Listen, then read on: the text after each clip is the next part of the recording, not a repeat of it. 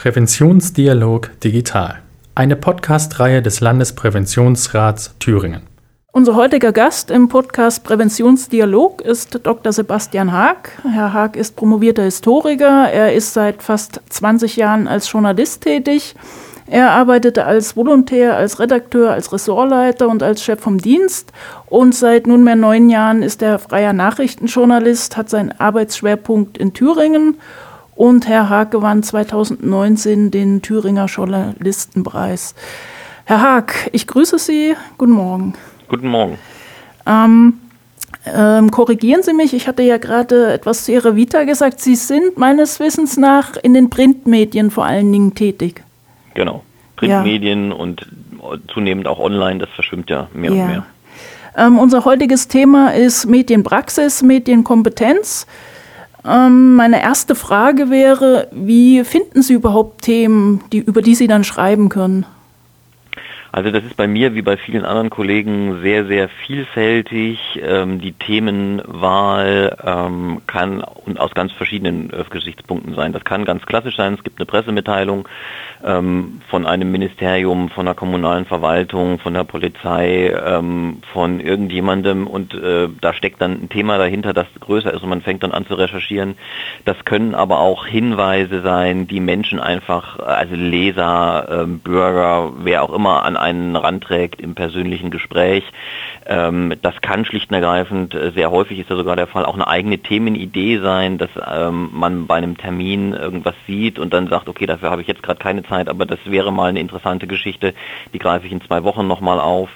Ähm, das können natürlich auch ähm, Dinge sein, die einem im persönlichen Umfeld äh, begegnen, wo man sagt, Mensch, das wäre doch was, das betrifft nicht nur dich, das betrifft auch andere. Ähm, da könnte man mal eine Geschichte draus machen. Das sind ähm, zunehmend natürlich auch Anregungen, die in den sozialen Medien verbreitet werden ähm, oder Themen, die da aufgegriffen werden, die da gespielt werden. Das ist wirklich ganz, ganz vielfältig und ganz, ganz unterschiedlich. Ja, und wenn jetzt, ich greife mal das Beispiel Behörden, die eine Pressemitteilung rausgeben, das ist ja oftmals eine strategische Kommunikation, die eigentlich so formuliert ist, dass wenig reininterpretiert werden kann. Ähm, gehen Sie dann aktiv auf die Behörden zu, hinterfragen das, äh, bekommen Sie da Auskunft? Also Pressemitteilungen von Behörden sind nochmal ein sehr eigenes, ähm, sehr eigenes Genre sozusagen. Die sind zwar, das stimmt, die sollen häufig so formuliert sein, dass man da relativ wenig rein interpretieren kann sind aber, das muss man leider sagen, nicht selten auch so geschrieben, dass sie äh, tatsächlich naja, sagen wir mal so, relativ viel Interpretationsspielraum noch bieten, auch weil sie mhm. teilweise wirklich noch in einem ganz äh, furchtbaren Amtsdeutsch verfasst äh, sind. Man merkt da ganz häufig, dass die aus den Fachministerien oder aus den Fachabteilungen der einzelnen Ministerien rauskommen, äh, dann vielleicht ein Pressesprecher ähm, in einem Ministerium oder auch in einer Behörde das noch versucht hat, irgendwie ein bisschen wenigstens umzuformulieren, mhm. manchmal eben auch nicht, dann versteht man es häufig überhaupt nicht mehr. Ähm, das heißt, es ist schon sehr häufig so, dass man bei Pressemitteilungen, die aus Behörden kommt, nochmal nachfragen muss oder sie die eben wirklich nur sehr bruchstückhaft ähm, verwendet. Grundsätzlich ist es aber natürlich so, das gilt für eine Pressemitteilung, wie ein Tweet bei Twitter, wie auch aus einem Gespräch, das ich mit irgendjemandem auf der Straße hatte, wo ich dann eine Themenidee rausentwickle, ist die Idee immer die gleiche, das ist nur der erste äh, Anstoß sozusagen. Da gibt es eine These, da gibt es ein Thema, ähm, da wird ein Vorfall geschildert, irgendwas und dann gehen die Journalisten eben los und ähm, recherchieren da die Hintergründe. Das geht dann so banalen Fragen nach, wie stimmt das überhaupt, was da geschildert mhm. worden ist. Das ist ganz häufig auch nicht der Fall. Ähm, Gibt es möglicherweise eine zweite Sichtweise zu dem, was da geschildert worden ist? Warum ist es denn zu dem Vorfall gekommen, der da geschildert worden ist? Oder warum fällt denn die Aussage, dieses und jene Zitat in einer Pressemitteilung so? Und dann fängt man eben an, sich sozusagen von Gesprächspartner zu Gesprächspartner ähm, zu hangeln, so lange, bis man das kommt jetzt ein bisschen auf die Größe der Geschichte an, aber so lange, äh, bis man alle relevanten Facetten sozusagen abge, ähm, abgeklappert hat. Ähm, ich sag mal so, Person A sagt was über Person B, dann gehört es ja. einfach zum journalistischen Handwerk, Person B nochmal anzufragen. Dann muss man gucken, was sind sozusagen die Hintergründe, vor denen sich das abspielt. Und wenn man dann das alles hat, dann fängt man eben an, ähm, da eine Geschichte draus äh, tatsächlich aufzuschreiben.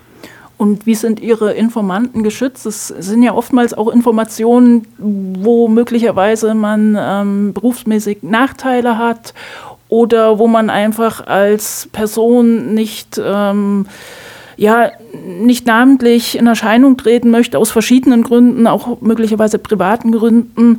Ähm, wie, wie sind solche Informanten geschützt? Das kommt ein bisschen auf die Geschichte, auf den Zuschnitt der Geschichte, auf das Thema auch drauf an. Grundsätzlich ist es aber so, dass im Journalismus, ähm, und das spreche ich nicht nur für mich, das spreche ich eigentlich auch für alle ähm, seriös arbeitenden Kollegen, dass der Quellenschutz ähm, maximal hohe Priorität ähm, genießt. Äh, das heißt, über Quellen wird nicht gesprochen. Journalisten haben dann eben auch sogar strafprozessual nochmal besondere Auskunftsverweigerungsrechte eben gegenüber zum Beispiel auch der Polizei oder der Justiz.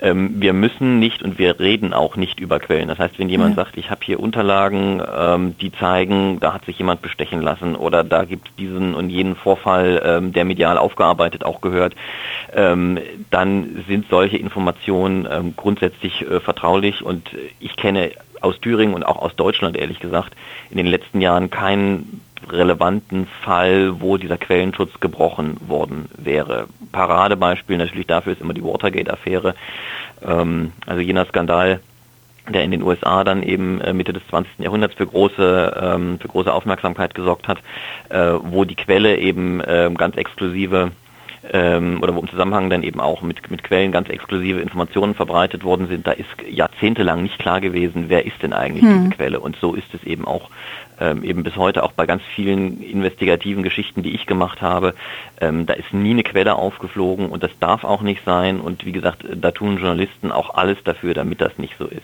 Und dann gibt es natürlich noch eine zweite Art von, ähm, von Informanten. Sie haben das gerade selber angesprochen ähm, Menschen, die eben äh, vielleicht auch eine persönliche Geschichte erzählen, ähm, die aber nicht wollen, dass ihr Name in der Zeitung steht, weil sie vielleicht intime Details offenbaren oder sowas.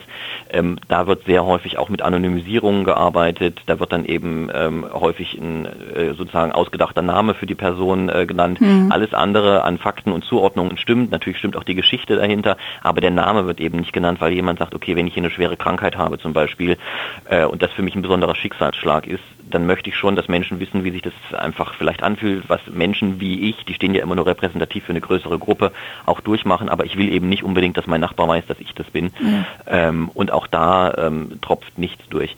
Zurückhaltend bin ich persönlich immer, wenn, ähm, sagen wir mal, politisch Verantwortliche ähm, um die Ecke kommen und sagen, äh, sie wollten jetzt mal einen bestimmten Zustand kritisieren, äh, aber sie wollen da mit dem Namen nicht mit in der Zeitung ja. stehen. Ähm, da würde ich dann immer sagen, das kann man in Ausnahmefällen mal machen, weil solche Leute dann eben auch häufig ähm, Informationen sozusagen aus Beratungen, Diskussionen preisgeben, die wichtig sind, die mhm. auch in die Öffentlichkeit gehören, die aber nicht wollen, dass klar ist, dass sie geplaudert haben, weil solche Gespräche natürlich auch immer ein Stück weit vertraulich sind. Ähm, aber nur wenn jemand sagen will, also ich bin mit jener Entscheidung eines Stadtrats, eines Landtages, einer Landesregierung oder so nicht, äh, nicht, nicht äh, einverstanden, ist aber selbst sozusagen politisch gewählt, der finde ich, der muss auch im Zweifelsfall mit seinem Namen dazustehen. Ja. Was entgegnen Sie Kritiker, die den Medien vorwerfen, dass sie politisch gelenkt werden? Also Frage vielleicht im, im Kontext mit diesem Thema, wie oft hat Frau Merkel, wie oft hat Herr Ramelow bei Ihnen schon angerufen und gesagt, Herr Haag, bitte schreiben Sie das so und so? Also das ist völliger Quatsch. Ähm, das kann man auch schlicht und ergreifend nicht netter formulieren. Das ist einfach völlig an den Haaren herbeigezogener ähm, Unsinn. Ähm, Medien sind nicht politisch gesteuert. Die Medien in Deutschland, die Qualitätsmedien, und damit meine ich wirklich von den großen Tageszeitungen bis runter eben zu den Regional- und Lokalzeitungen, die Fernsehsender, die Radiosender, die, öffentlich-rechtlichen äh, Anstalten, da gibt es keine politische Einflussnahme. Das sieht man auch, wenn man sich die Bandbreite sozusagen der Berichterstattung zu verschiedenen Themen anguckt. Sie haben in eher konservativ ausgerichteten Medien diese, also zu, zu dem gleichen Vorfall sozusagen, eine eher konservativ ausgerichtete äh, Meinung, ähm, die dann da in den Kommentarspalten abgegeben wird. Ähm, sie haben dann in eher linken oder linksliberal ähm, angehauchten Medien, haben sie dann eben sozusagen das Pendant auf der linken oder linksliberalen Meinungsseite. Ähm, also das ist Quatsch. Und diese, diese Vorstellung, dass hier Frau Merkel oder irgendjemand, der von ihr beauftragt wäre, jeden Morgen anruft und irgendwie die aktuelle Morgenlage durchgibt und sagt, das und das steht morgen in der Zeitung. Das ist einfach nicht so. Und meine Erfahrung ist auch, Leute, die das behaupten, sind in der Regel die Leute, die seit 30 Jahren keine Zeitung mehr lesen, ähm, die auch kein öffentlich-rechtliches Fernsehen äh, mehr gucken, vom öffentlich-rechtlichen Rundfunk, also Radio brauchen wir gar nicht erst reden. Das sind Leute, die ihre ähm, Informationen ganz häufig ähm, aus sozialen Medien kriegen, von irgendwelchen Verschwörungstheorien, also von irgendwelchen Seiten, die Verschwörungstheorien verbreiten. Ähm, und da fehlt mir dann häufig allerdings auch ehrlich gesagt so ein bisschen äh, die Muße und auch das Verständnis, um mit den Leuten da noch groß zu argumentieren. Ja. Ein äh, weiterer Vorwurf, den man immer mal wieder hört, dass sich die Themen der Journalisten äh, äh, sehr gleichen und sehr am Elitendiskurs angelehnt sind und dass zu wenig auf die Probleme des kleinen Mannes bzw. der kleinen Frau eingegangen wird. Was äh, können Sie dazu sagen? Also ich würde mal sagen, das sind zwei Fragen in einer. Ich fange mal kurz mit der, mit der letzten Frage an und dann würde ich noch mal was zu dem, wie sich Themen gleichen sagen, weil das auch so ein bisschen noch mal auf die erste Frage bezieht, mhm. wie wählen wir überhaupt Themen aus.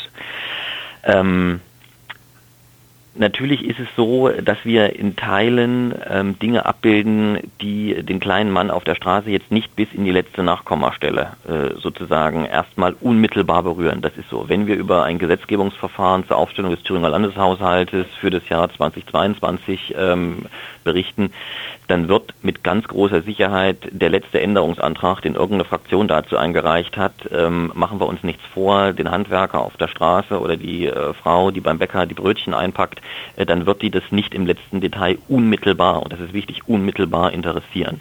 Trotzdem gehört das in gewisser Weise ähm, in auch eine mediale Berichterstattung, weil natürlich diese mediale Berichterstattung auch dazu dient, ähm, eine Informiertheit und eine Meinungsbildung unter denjenigen voranzutreiben, die politische Entscheidungsträger sind. Also Abgeordnete, mhm. Menschen, die irgendwie, weiß ich nicht, in einem Gemeinde- und Städtebund äh, sitzen, Leute, die eben auch Kommunalpolitik machen, die dann eben wieder ihren Abgeordneten anrufen und sagen, hier stimmt aber diesem Änderungsantrag zu, das ist wichtig für meine Gemeinde, für mein Dorf, was auch immer. Ähm, äh, das ist in Teilen so.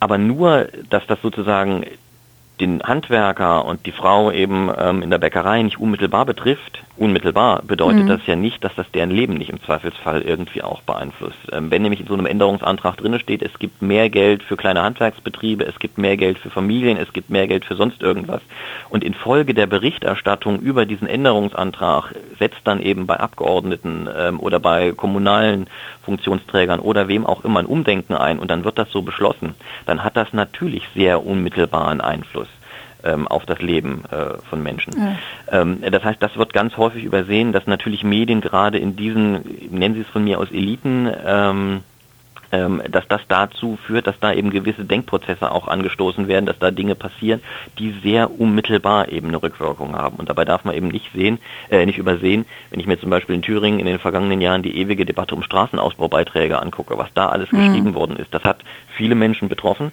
aber ganz viele andere Menschen eben auch nicht. Also wer einfach in der Stadt in einem Mehrfamilienhaus wohnt, den wird die Debatte um die Rückerstattung von Straßenausbaubeiträgen relativ wenig interessiert haben. Trotzdem ist es rauf und runter geschrieben worden, weil es eben auch erstmal politische Entscheidungsträger betroffen hat. Ähm, und, und das darf man auch nicht übersehen, es gibt ja nicht die Eliten und die mhm. da unten. Das ist ja. ja. ein viel, viel komplexeres und disperseres Bild. Auch die Abgeordneten sind ja nicht die Eliten, auch die mit der Landesregierung sind nicht die Eliten. Die sind gleichzeitig alle Mutter, Vater, Großmutter, ähm, die wohnen in einer kleinen Gemeinde. Also dieses Bild ist tatsächlich viel, viel disperser. Ähm, zweiter Hinweis, ich würde, wenn ich wirklich auch die Zeitungen mir durchgucke, weiter ganz ähm, ganz vehement von mir weisen, dass wir uns nicht um die Belange sozusagen der einfachen Leute äh, kümmern. Wie viele Geschichten geschrieben werden, die ganz klar mit einem, ähm, man nennt das sehr häufig im Journalismus, nutzwertjournalistischen Blick geschrieben werden. Also was bedeutet es denn, wenn jetzt der, Landes, wenn der Landtag eben einen Haushalt für 22 ähm, beschließt. Was bedeutet das für die alleinerziehende Mutter? Was bedeutet das für Leute, die Kindergartenkinder haben? Was bedeutet das für Leute, die möglicherweise Meister BAföG den nächsten Anspruch äh, nehmen wollen? Was bedeutet das für Frauenhäuser? Dieser Blickwinkel wird ja, und zwar seit Jahren, immer wieder in, in ganz vielen Stücken auch ganz klar gepflegt, weil wir natürlich wissen, dass die Mehrzahl der Menschen, die Zeitung lesen, die online lesen, die Radio hören, sind eben nicht irgendwelche politischen Funktionsträger, ähm, sondern Menschen, die eben was anderes den ganzen Tag machen. Ähm, und auch hier sage ich wieder, die Leute, die das behaupten, sind diejenigen, die seit 30 Jahren im Zweifelsfall keine Zeitung mehr in der Hand gehabt haben. Oder mal eine, da hat es ihnen nicht gepasst, mhm. aber die ganzen anderen Zeitungen haben die lange Jahre nicht mehr in der Hand gehabt und die können sich dazu ganz häufig überhaupt kein Urteil erlauben. Und jetzt müssen Sie mir noch mal ganz kurz helfen, was der erste Teil der Frage war. Ähm, es ging einmal um den Elitenkurs, haben Sie gerade genannt, und ähm, zum Zweiten ähm, nochmal die einheitlichen Themen. Ach so, genau. Ähm, sagen wir mal so, es gibt natürlich Themen, äh, die in allen Zeitungen, ob groß, ob klein, ähm, in allen Online-Portalen aufgerufen werden. Ne? Also mhm. das ist völlig klar. Wenn ich, ich mache es mal an einem ganz banalen Beispiel, ähm, wenn ich den Idealfall hätte, dass ich ähm, noch in einem bestimmten Verbreitungsgebiet vier Zeitungen, zwei Online-Medien und äh, drei Radiostationen habe und die alle von mir aus äh, irgendwo, äh, ich sage jetzt mal, in, so, so erscheinen, dass, die, dass man die alle in Erfurt kaufen könnte. Und es kommt hier auch ganz banales Beispiel zu einem großen Verkehrsunfall in Erfurt, dann ist klar, dass alle diese Medien ähm, auf diesen Verkehrsunfall oder über diesen Verkehrsunfall berichten werden. Und die werden natürlich auch alle über erstmal die gleichen Details dieses Verkehrsunfalls berichtet werden. Was ist passiert? Wie viele Autos waren beteiligt? Wie, äh, wie viele Verletzte gab es? Gab es möglicherweise Tote? Wie hoch ist der Sachschaden? Welche Polizei war mit dabei? Ähm, was hat die Feuerwehr unternommen? Äh, wo sind die Verletzten in welche Krankenhäuser gebracht? Das sind so die ganz banalen Fakten. Und ja. die werden sich dann natürlich in allen Zeitungen gleichen. Klammer auf, die müssen sich auch in allen Zeitungen gleichen. Denn es bringt ja nichts, dem einen Leser zu sagen, okay, da ist ein Sachschaden für 300.000 Euro entstanden, aber dass es da vielleicht noch drei Schwerverletzte gegeben hat, das verschweigen wir jetzt hier. Und in der anderen Zeitung steht dafür drei Schwerverletzte und wir lassen dafür die 300.000 Euro Sachschaden weg. Mhm.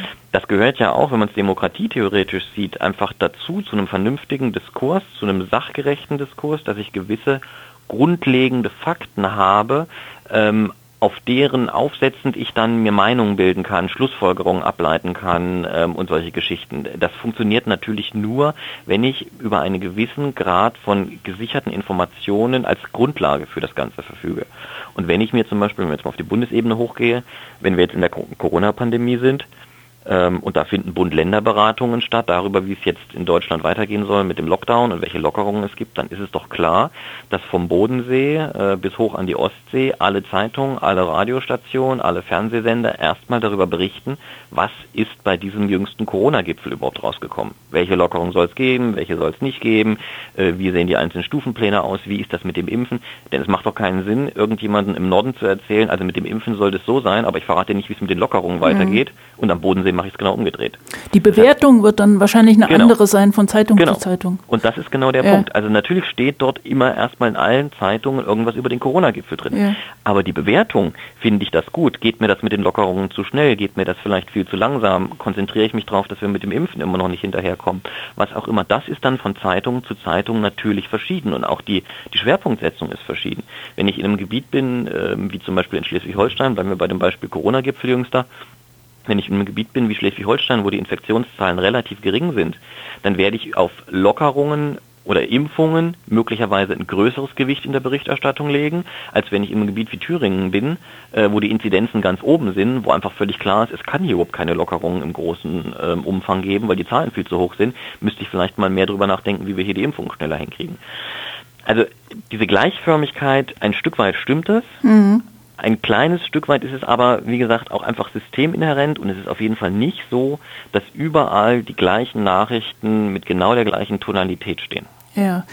Ähm, dann, weil wir es gerade von der Bewertung hatten, also Menschen bewerten Ereignisse ja unterschiedlich. Bevor das, der Artikel dann in die, in die Publikation geht, schaut da noch mal jemand drüber? Gibt es da gemeinsame Sitzungen? Wer entscheidet das eigentlich, was dann in der Zeitung steht und was nicht? Also da muss man jetzt so ein bisschen äh, zwischen einer abstrakten und einer konkreten Ebene ähm, unterscheiden. Ich fange mal mit der abstrakten Ebene ganz kurz an. Ähm, das zeigt auch die, die Forschung oder es hat die Forschung in den letzten, also vergangenen mindestens 50 Jahren relativ klar gezeigt. Es gibt sogenannte Nachrichtenfaktoren, die einfach darüber entscheiden, ob ein bestimmtes Ereignis oder ein bestimmtes Thema eine Relevanz hat, um in Massenmedien aufgegriffen zu werden. Das sind ganz, ganz verschiedene Themen. Ist das ein aktuelles Thema oder ist das ein Thema, das zeitlos ist, das man auch in drei Monaten noch bringen kann? Ähm, sind, klingt banal, ist aber so, sind Kinder daran beteiligt. Ähm, Kinder, wenn Kinder daran beteiligt sind, ähm, rutscht es im Nachrichtenwert eher noch mal ein Stück nach oben. Das sind dann so Fragen wie, ähm, geht es dabei um äh, Leid, Tod, hohe Sachschäden? Auch sowas rutscht mhm. in der Zeitung im Zweifelsfall in der Prioritätenliste eher nach oben. Ähm, und das hat am Ende, das wird immer auch ganz häufig vergessen, auch einfach was damit zu tun, was Menschen in der Zeitung lesen und lesen wollen. Kein Mensch will jeden Morgen eine Zeitung äh, im Briefkasten haben, für die, das darf man nicht vergessen, er am Ende auch noch Geld bezahlt und für die er auch im öffentlich-rechtlichen Bereich sozusagen einen Rundfunkbeitrag bezahlt. Und da steht dann drin, heute ist nichts passiert, ähm, der Verkehr fließt ganz normal, ähm, alles ist in Ordnung, es gab keine Komplikationen äh, irgendwo im medizinischen Bereich, ähm, ist alles ganz super, das Wetter passt auch, hat nicht geregnet. Das will ja keiner lesen. Ja. Also das wird immer übersehen, wenn es dann immer heißt, ja, die Medien wir dramatisieren und wir berichten immer nur über das Schlechte. Klammer auf, stimmt auch nicht. Es gibt in vielen Zeitungen inzwischen Rubriken die gute Nachricht, wo dann eben mal kurz geschrieben wird, was heute alles nicht passiert ist oder was einfach ganz reibungslos und gut geklappt hat. Ähm, aber ganz häufig ist das, was in den Zeitungen steht, eben auch ein Spiegel dessen, was Menschen lesen. Und gerade online ähm, sehen die Redaktionen eben sehr gut, was sich klickt und was sich nicht klickt. Mhm. Ähm, und da muss man dann eben auch sagen, viel viele Leute klicken auf einen Text, von wegen, äh, ein Auto ist gegen einen Baum gefahren, da sind drei Menschen verletzt worden, das Auto ist völlig ähm, hinüber und da waren vier Feuerwehren im Einsatz. Die Realität ist, solche Texte kriegen mehr Klicks, als wenn ich drüber schreibe, ähm, was ähm, möglicherweise in der Landespolitik äh, schiefgelaufen ist, was in der Bundespolitik schiefgelaufen äh, ist. Und die kriegen auch mehr Klicks, als wenn ich, habe ich zum Beispiel vor ein paar Monaten mal gemacht, einen Text schreibe über ehrenamtliche Helfer, die sich im Krankenhaus engagieren äh, und dort Menschen pflegen, weil im Gesundheitssystem für diese Pflege kein Geld mehr da ist. Und Herr Haag, jetzt nochmal meine Frage, entscheiden Sie alleine, dass das in die Zeitung kommt oder gibt es da noch einen Chefredakteur, der sagt, ähm, nein, das ist mir jetzt äh, zu, ähm, vielleicht zu dramatisch oder zu wenig dramatisch formuliert mhm. und äh, ja, wie, wie, läuft das, die Veröffentlichungspraxis? Also das, was ich jetzt gesagt habe, sozusagen die abstrakte Ebene, mhm. ähm, das wird sozusagen, also das ist das Abstrakte, was immer im Hinterkopf der Redakteure ähm, und der Medienschaffenden äh, ist und das bricht sich natürlich, und haben Sie völlig recht, irgendwie in einem Redaktionsalltag ähm, Bahn. Ähm, wer am Ende darüber entscheidet, ist mit Sicherheit von Zeitung zu Zeitung ähm, ein Stück weit auch verschieden. Bei manchen Zeitungen haben die Chefredakteure mehr Einfluss, bei anderen weniger, aber allen Zeitungen und auch allen Online-Medien und auch allen Radiostationen, also wie gesagt, allen Medien ist gemein, äh, dass sowas in der Regel in Konferenzen entschieden wird. Ja. Also Medienunternehmen sind nicht äh, irgendwie nach dem Führerprinzip oder sonst irgendwas strukturiert, ähm, sondern da wird drüber debattiert ähm, da gibt es dann Morgenkonferenzen, Mittagskonferenzen, häufig gibt es auch noch dann eine Spätkonferenz, wo dann nochmal geguckt wird, ob sich im Laufe des Tages irgendwas verschoben hat. Und dann sitzen da Menschen, die genau anhand der Faktoren, die ich gerade versucht habe, so ein bisschen abstrakt mhm. zu skizzieren, ähm, wird dann überlegt oder nochmal bestätigt oder vielleicht auch am späten Abend oder äh, am späten Nachmittag nochmal umge, äh, umgeswitcht, welches Thema ähm, wo platziert wird. Und dann heißt es eben, okay, heute Morgen haben wir gedacht, das ist das stärkste Thema, das kommt morgen auf die Titelseite. Jetzt sind acht Stunden rum, äh, dieses Thema hat sich noch gedreht oder es ist gerade vor zwei Stunden noch was anderes hochgeploppt. Dann ziehen wir eben das Thema nach vorne. Aber das ist immer ein dialogischer Prozess, an dem viele Leute mitwirken und ich kenne tatsächlich kein einziges Medienunternehmen, ähm, das so stark äh, hierarchisch wäre, dass der Chefredakteur sagt, ähm, das, das, das, das kommt da, da, da, dahin. Das ist immer ein Diskussionsprozess. Gemeinschafts mm, genau. Gemeinschaftsprozess. Ähm, ja, es ist sehr interessant, aber wir haben noch ein zweites Thema, auf das möchte ich jetzt zurückkommen. Medienkompetenz. Also Sie ähm, geben ja auch selber Seminare, Workshops zum Thema Medienkompetenz. Meine erste Frage, was verstehen Sie als Journalistin eigentlich als Medienkompetenz? Also ich verstehe unter Medienkompetenz tatsächlich ähm, die Frage, wie kompetent, wie sachkundig, wie fachkundig ist der Einzelne, wenn er mit Medien umgeht. Und das bedeutet wirklich, wenn er banal, wenn er eine Zeitung aufmacht, wenn er einen Online-Artikel liest, wenn er den, das Radio anmacht im Auto, wie kompetent kann er das einordnen, was er dort hört, liest, sieht, versteht er, dass es natürlich immer nur ein Ausschnitt aus der Wirklichkeit ist. Es ist völlig unmöglich, die komplette Wirklichkeit in Thüringen, in Deutschland, rund um die Welt medial abzubilden. Das geht schlicht und ergreifend nicht. Ähm, versteht derjenige ähm, ähm, sozusagen auch die Zwänge innerhalb derer und die Zwänge und die Möglichkeiten innerhalb derer Medien funktionieren? Versteht derjenige die Rolle von Medien im demokratisch verfassten Staat? Ähm, oder aber gibt es da erhebliche Defizite, sodass da dann eben auch so Zerrbilder entstehen. Und wie ist es aus Ihrer Sicht in Sachen Medienkompetenz in unserer Gesellschaft bestellt? Also ich will mich einerseits davor hüten, das jetzt pauschal über einen Kamm zu scheren und zu sagen, ist alles ganz gut oder es ist alles ganz schlecht. Ähm, da gibt es natürlich auch ganz äh, viele Abstufungen. Ich glaube aber schon, dass man in der groben Tendenz sagen kann, dass es tatsächlich um die Medienkompetenz äh, in weiten Teilen Deutschlands äh, ehrlich gesagt sehr, sehr schlecht bestellt ist. Ähm, Können Sie das vielleicht mal an einem Beispiel dann auch erörtern? Ja, ja. Ich mache es vielleicht direkt an einem Beispiel. Ja. Ähm, ich habe im Rahmen der Corona-Pandemie oder merken wir einfach, dass auch nochmal das ähm, wie soll ich sagen, der Wunsch vieler Menschen, äh, mit Medienschaffenden sich auszutauschen, ähm, Lob, aber vor allen Dingen auch kritiklos ähm, zu werden, ist schon nochmal deutlich ähm, spürbarer, als es in der Vergangenheit war. Also auch da war die Corona-Pandemie ähm, für ganz viele Entwicklungen, die es vorher schon gab, gab ein ähm, wahnsinniger Katalysator. Und ich hatte in den vergangenen Wochen oder Monaten immer wieder Gespräche mit Menschen aus allen gesellschaftlichen Schichten, ähm, angefangen von Menschen, die ähm, eher im Niedriglohnsektor gearbeitet haben, dann heftig von Kurzarbeit betroffen worden sind, wodurch sich ihre ähm, soziale Situation nochmal verschärft hat, bis hoch zu Leute, die sechsstellige Summen als Jahresgehalt verdienen, ähm, wo immer wieder die gleichen strukturellen Probleme eben dann durchkommen, die eben nicht wissen, dass ganz banal, welche Zeitung erscheint eigentlich wo. Die mhm. nicht wissen, dass es eine ganz strikte Trennung in, ähm, in Redaktionen gibt zwischen dem Anzeigenteil und dem Redaktionsteil. Dass es ganz viele Leute gibt, die nicht verstehen, äh, dass Medien natürlich auch ein Stück weit abbilden, was zum Beispiel, Beispiel Corona, ähm, politisch passiert und dass eine, die Äußerung eines Ministerpräsidenten oder einer Bundeskanzlerin, die dann in den Medien transportiert wird, noch nicht automatisch bedeutet, das kommt auch so, was da gesagt worden ist. Dass da einfach der Switch fehlt zu sagen, okay, die Medien bilden jetzt ab, was der Ministerpräsident zum Beispiel gesagt hat ähm, und das kann morgen schon wieder ganz anders sein, einfach weil sich die politische Lage ändert, weil auch ein Ministerpräsident nicht von vorne einfach sagen kann, äh, da geht's lang und alle marschieren mir hinterher, dass es da noch andere Einflussfaktoren gibt. Und dann ist häufig diese politisch komplexe Diskussion zum Beispiel um Corona-Maßnahmen ist dann häufig darauf verkürzt worden, ja, gestern stand es in der Zeitung noch ganz anders, ihr lügt doch. Mhm. Oder warum stand es denn gestern in der Zeitung noch ganz anders? Ja, es stand gestern in der Zeitung noch ganz anders, weil die Ausgangslage gestern noch eine ganz andere war. Ähm, und die mussten wir natürlich transportieren, sonst ähm, wäre das ja auch eine wirklich schwere Unterlassung gewesen.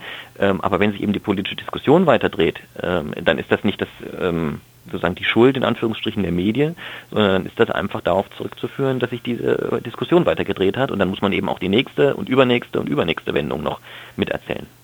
Und, und, dieses Bewusstsein fehlt an ganz, ganz mhm. vielen Stellen. Und äh, Sie sind ja schon sehr lange in der Medienbranche tätig. Hat sich das nach Ihrer Auffassung verändert? Ist es schlechter geworden? Und wenn ja, wo sehen Sie? Meinen Sie? Ja.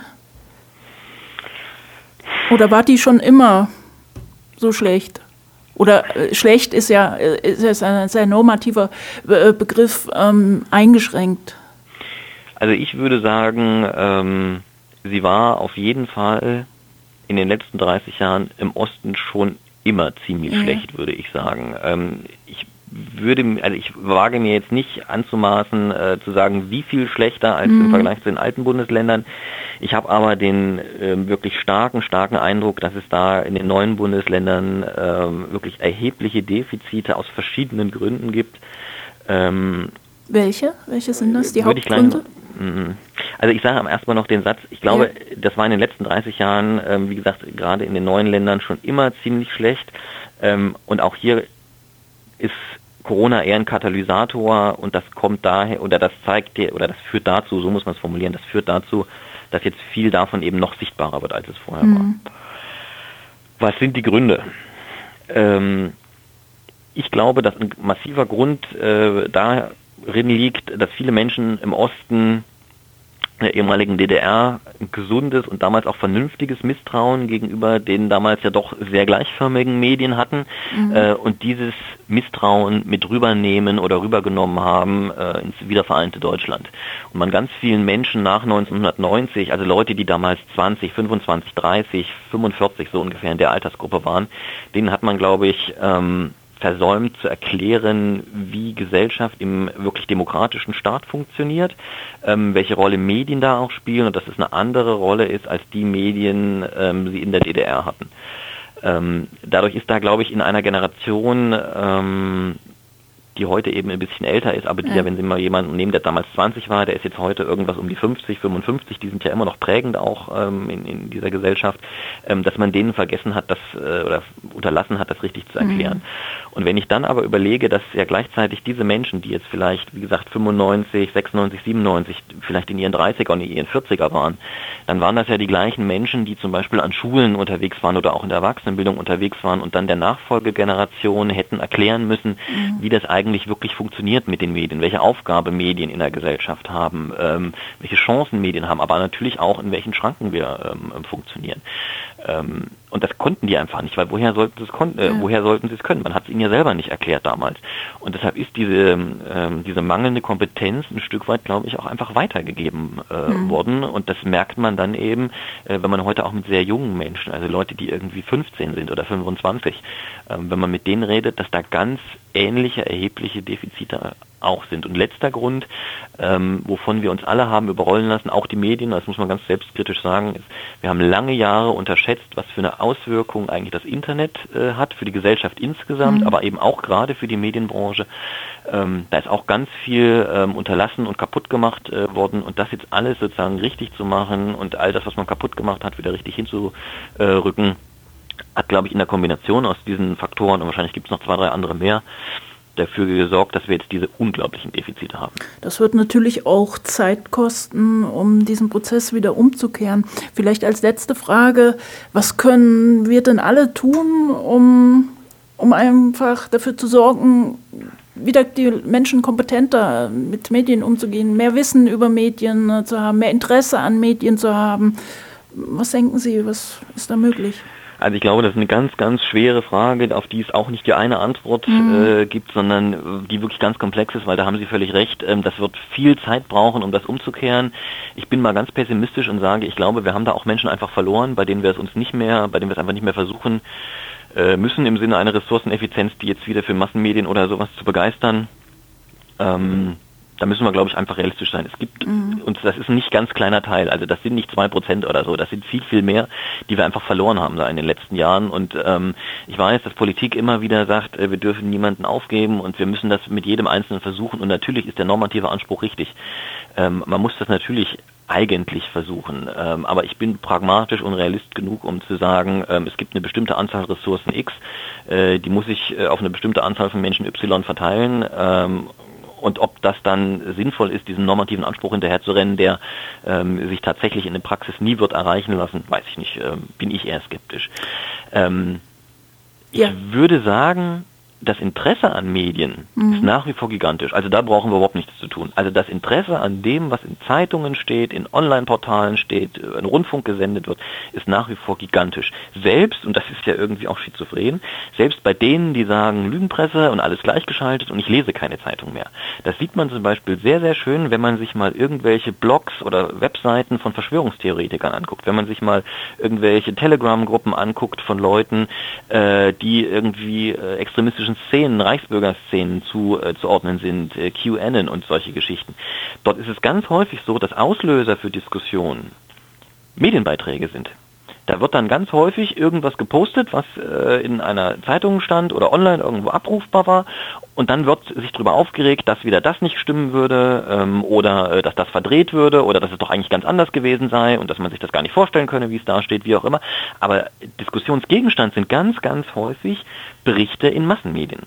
Also wie gesagt, selbst bei denen, die Massenmedien eigentlich ablehnen, wird immer wieder darauf requiriert äh, und immer wieder gesagt, ah, guckt mal da. Also das Interesse hm, ist, ist, ist, da. da ja. Die Frage, wie man die Leute medienkompetenter machen kann, die es vielleicht wirklich auch werden wollen, ich denke, das wird am Ende nur über Bildung funktionieren. Ja. Und das Problem bei Bildung ist aber halt eben das, wie Sie es gerade auch gesagt haben, das dauert. Und das dauert richtig, richtig lange. Ähm, das wird über nur über Erwachsenenbildung an ganz vielen Stellen gehen und noch besser und noch zielführender und wahrscheinlich am Ende auch billiger ist es aber damit noch viel früher anzufangen, in den Kindergärten und in den Schulen. Da müssen äh, die wirklich ganz, ganz wichtigen und zentralen Grundlagen gelegt werden dafür, dass Menschen verstehen, wie Massenmedien funktionieren äh, und wie auch nicht. Leider gibt es aber eben auch da noch erhebliche Defizite. Ja, wenn auch ein wenig ein pessimistisches Schlusswort, aber, aber realistisch, denke ich.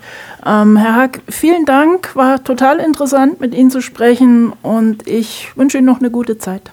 Wünsche ich Ihnen auch. Danke. Tschüss.